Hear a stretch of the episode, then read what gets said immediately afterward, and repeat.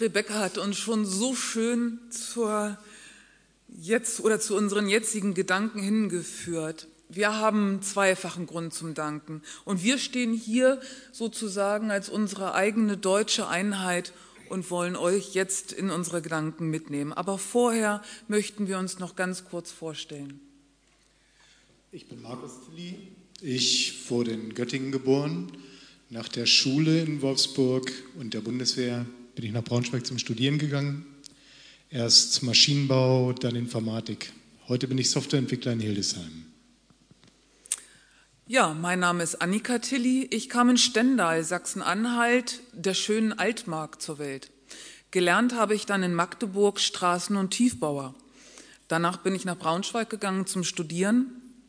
Schlussendlich ist es dann Erziehungswissenschaft geworden und heute leite ich hier in Hannover eine stationäre Einrichtung der Wohnungslosenhilfe.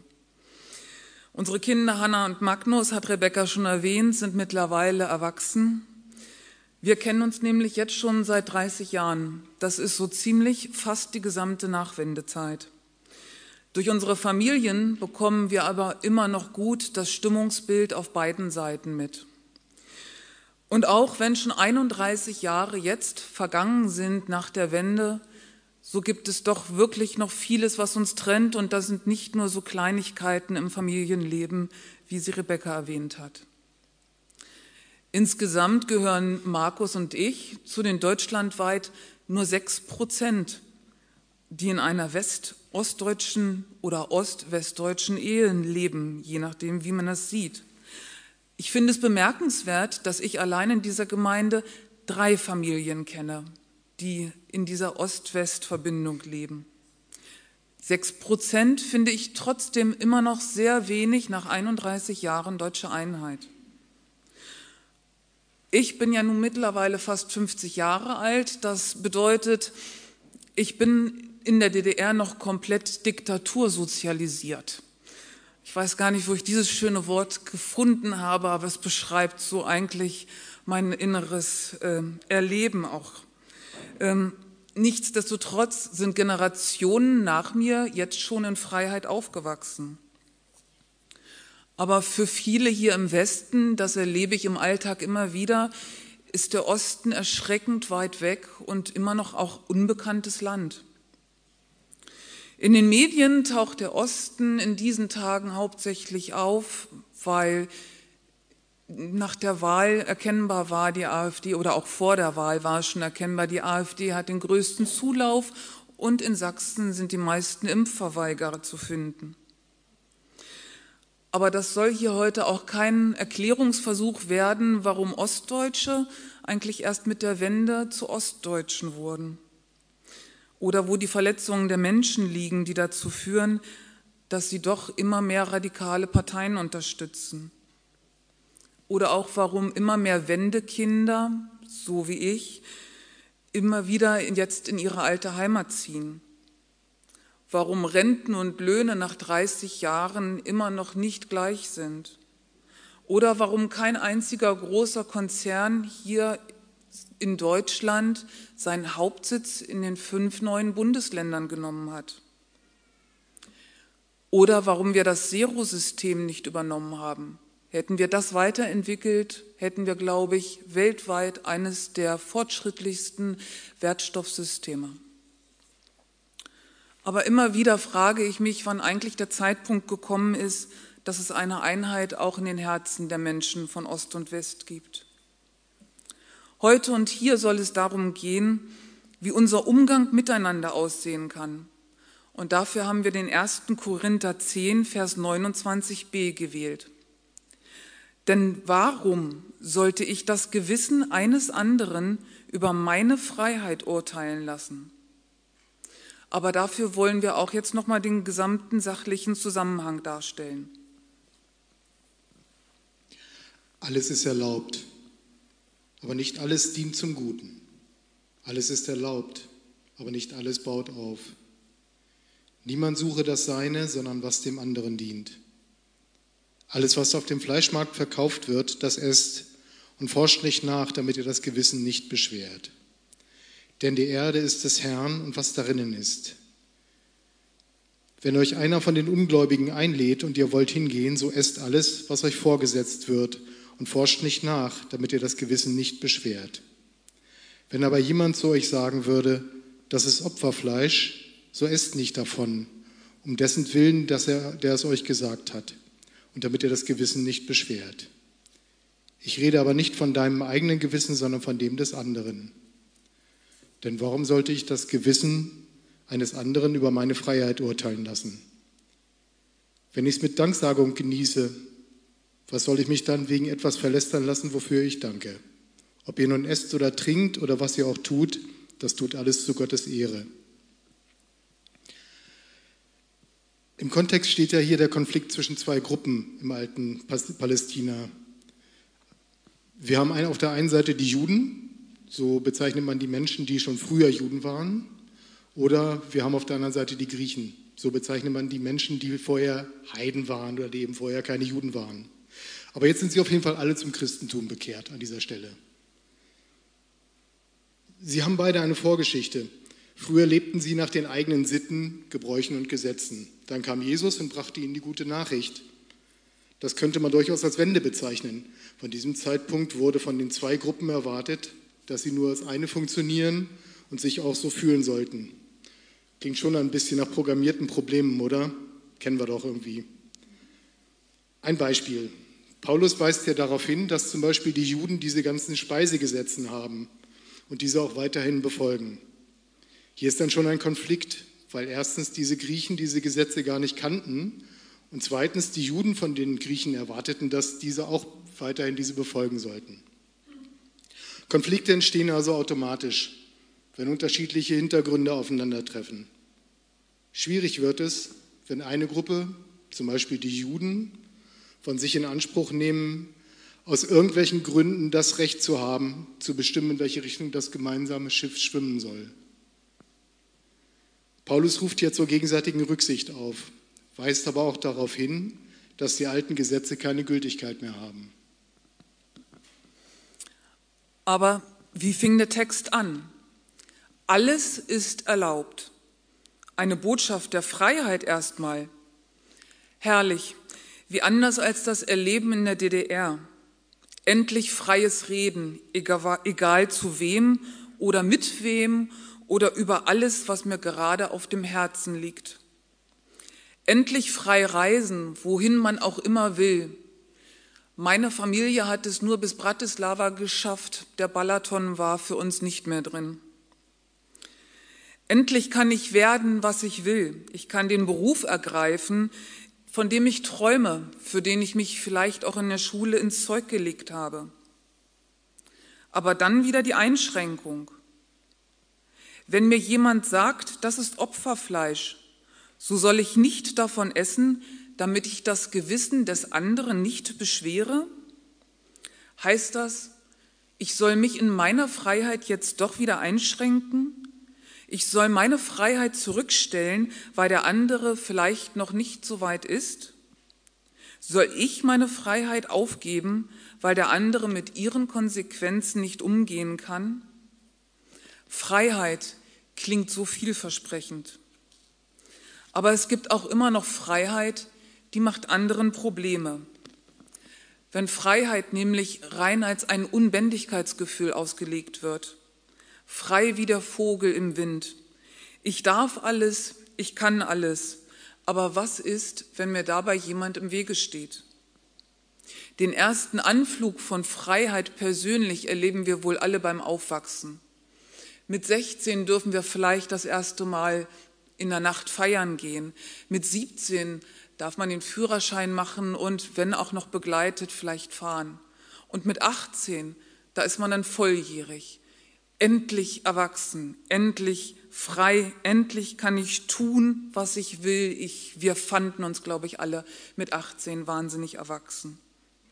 Und wenn man dann Freiheit so versteht, dass man jetzt alles darf, dann wird es im folgenden Leben doch recht kompliziert.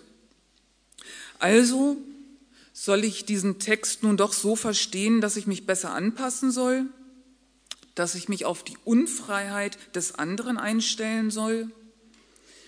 Aber das würde ja bedeuten, dass der andere mein Maßstab zum Handeln werden soll. Sicher, ich weiß, dass ich nicht rücksichtslos leben darf. Und unbestritten ist wohl, dass ich nicht nur mich, sondern dass ich auch andere im Blick haben muss. Aber wo bleibt auch Platz für unbequeme Fragen? Und muss man für unbequeme Fragen nicht auch immer wieder den Mut aufbringen? Ich will mich doch auch nicht beständig einlassen auf etwas, was ich nicht als notwendig empfinde oder was ich sogar als falsch finde.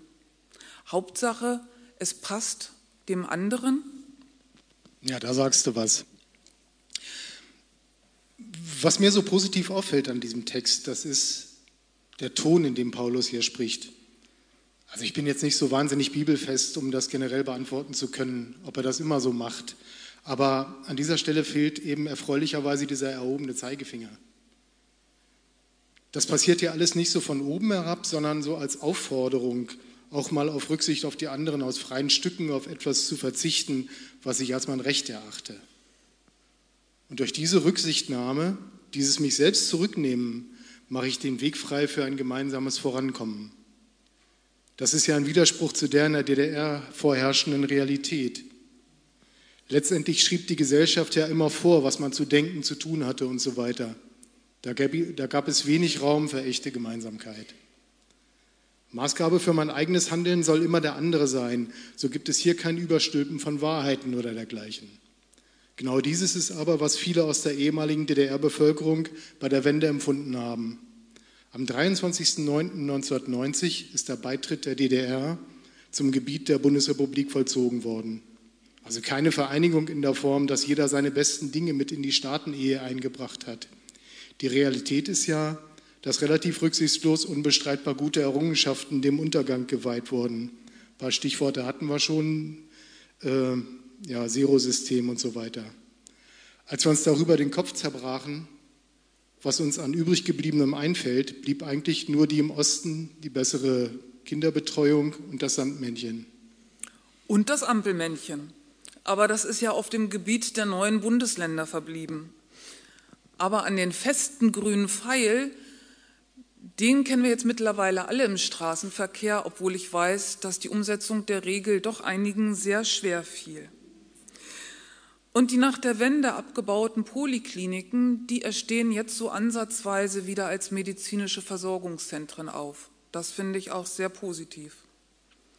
Aber die Diskussion, ob alles in der DDR schlecht war, ist eine Diskussion, die nicht geführt wird aber eine andere sollten wir führen.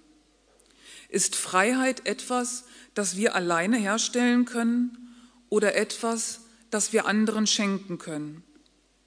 Wie gehen andere mit Freiheiten um, die wir ihnen geben?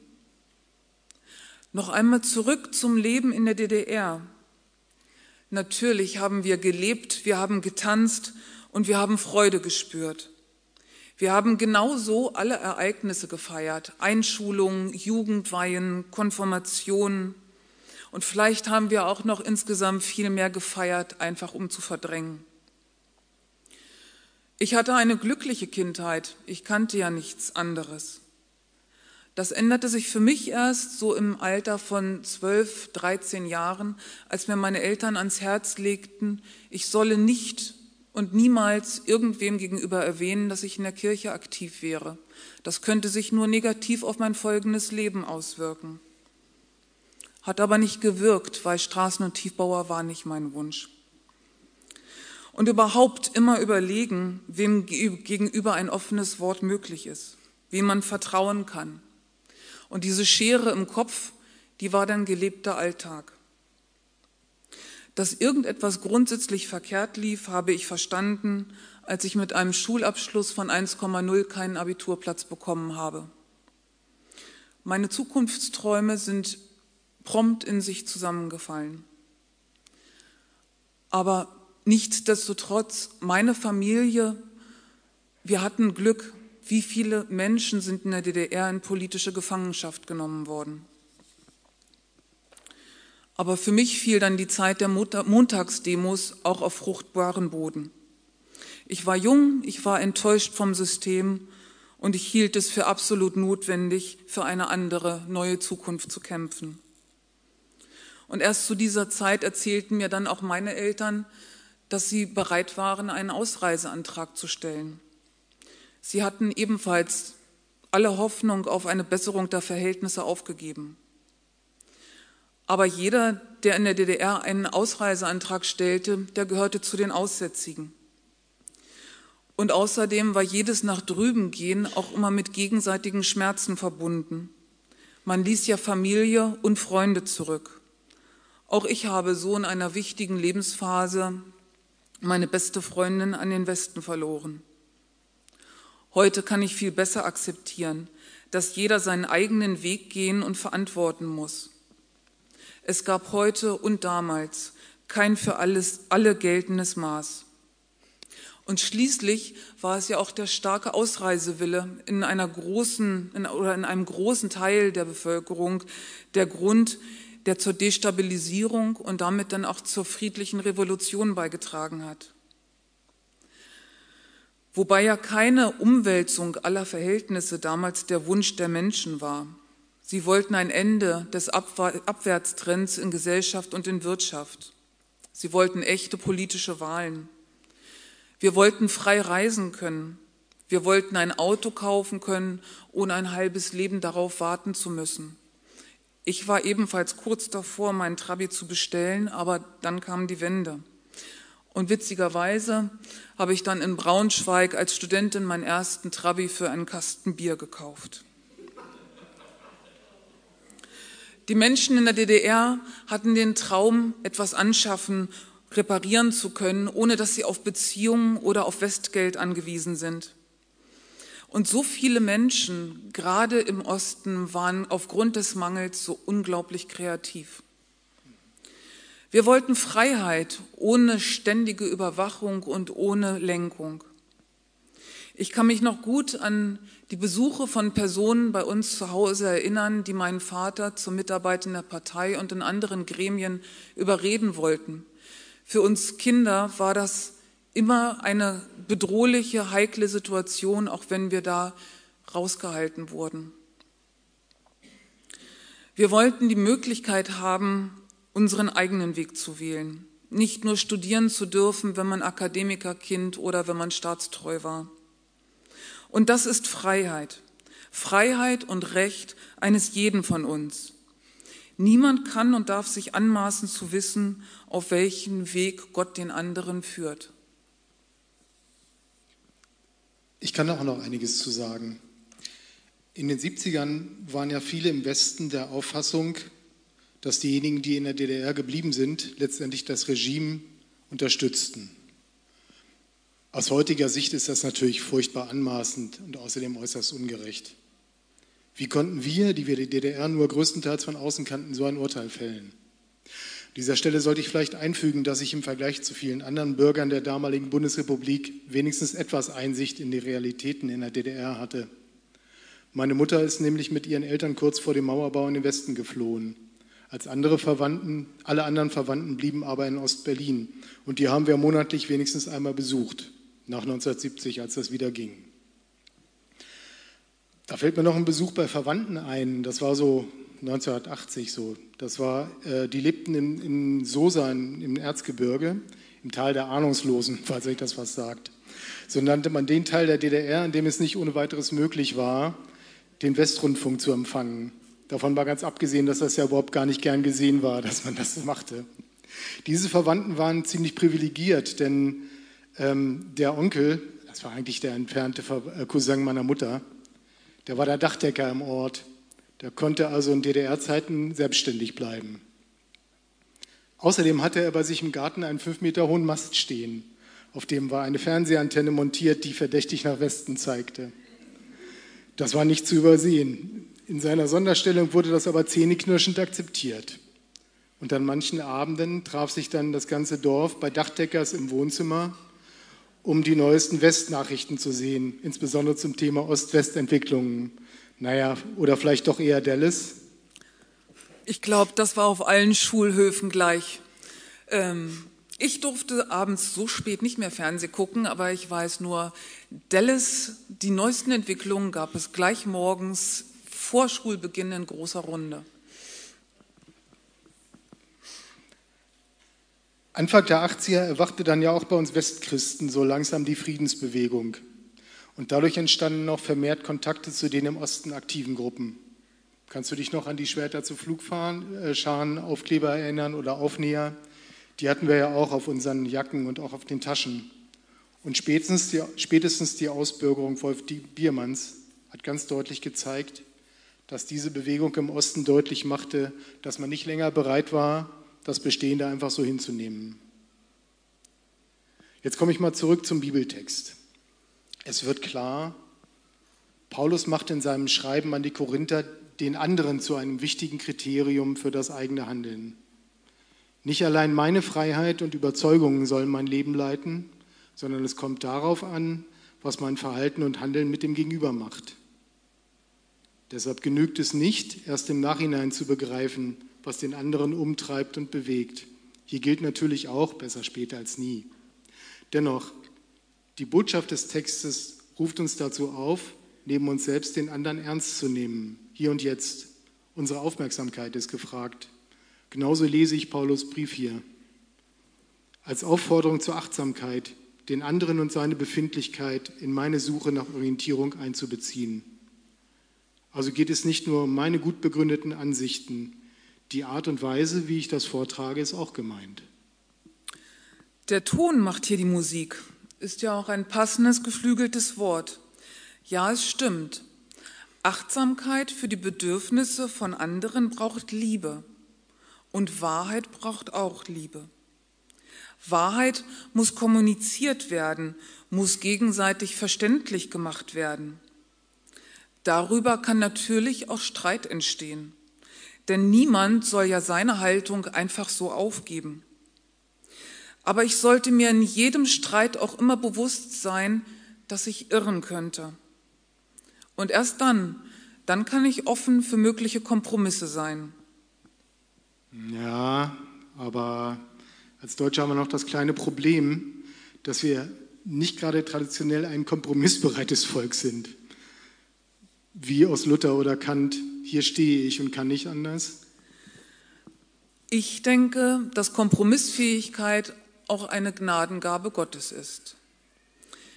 Wir beide haben einen Trauspruch gewählt, der sich genau auf dieses Thema bezieht.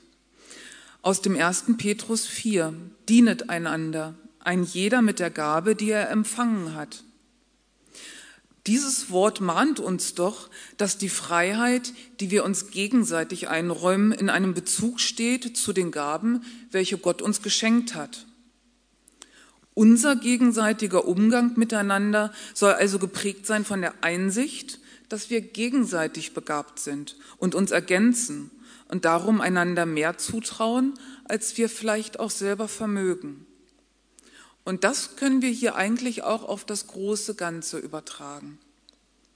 Dann wären wir als Christen in Ost und West nämlich eine große Lebensgemeinschaft, in der wir uns gegenseitig im Blick haben und in der wir uns selbst immer wieder befragen, wie wir uns einbringen können, damit unser aller Leben leichter, fröhlicher und vielleicht auch zuversichtlicher gelingt. Und dann könnten wir mit den Unterschieden der Ost- und Westdeutschen vielleicht genauso umgehen wie mit den Unterschieden zwischen Nord- und Süddeutschen.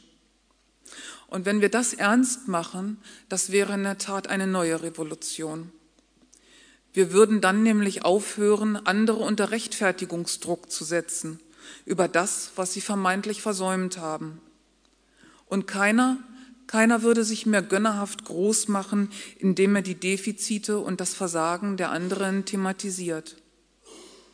Dann würden wir Christen uns gegenseitig stark machen, indem wir unsere Gaben dankbar annehmen und sie in großer Freiheit für alle nutzen können. Und das das wäre dann zum Wohle aller, eine Freiheit, zu der uns Christus befreit hat. Und vielleicht stehen dann am 3. Oktober 2049, ich habe recherchiert, das ist ein Sonntag, hier Menschen, die rein nur zum Thema Erntedank predigen und für die der Tag der deutschen Einheit vielleicht einfach nur noch eine kleine Erwähnung am Rande wert ist. Und ich möchte dann hiermit ja danken, dass nochmal für die, dass ich hier stehen darf. Auch nochmal ein, ein Dank, dass wir hier als deutsche Einheit stehen dürfen und dass wirklich die Einheit in den Herzen von Ost und West irgendwann da sein wird, spürbar da sein wird. Amen. Das nächste Lied, was wir hören, ist ein Lied, das kennt ihr wahrscheinlich alle, die Gedanken sind frei. Es ist ein Lied, das ich mir gewünscht habe für diesen Gottesdienst, weil es durfte in der DDR nicht gesungen werden.